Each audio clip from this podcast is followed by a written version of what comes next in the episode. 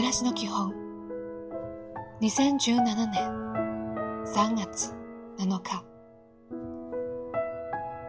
おはよう。人から勧められたことは素直な気持ちで試してみましょう。小さなチャレンジのきっかけとして感謝しましょう。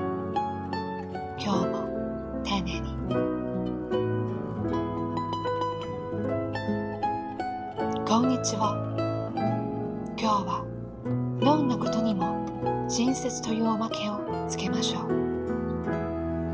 ちょっとした気遣いでもいいのです。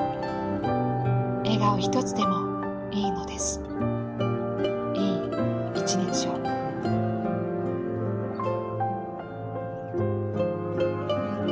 おやすみなさい。時には周りの人に合わせることも大事です。時には流されることも必要です。そうであっても自分の信念を手放さなければいいのです。一歩下がることで気づくこともあるのです。今日もお疲れ様でした。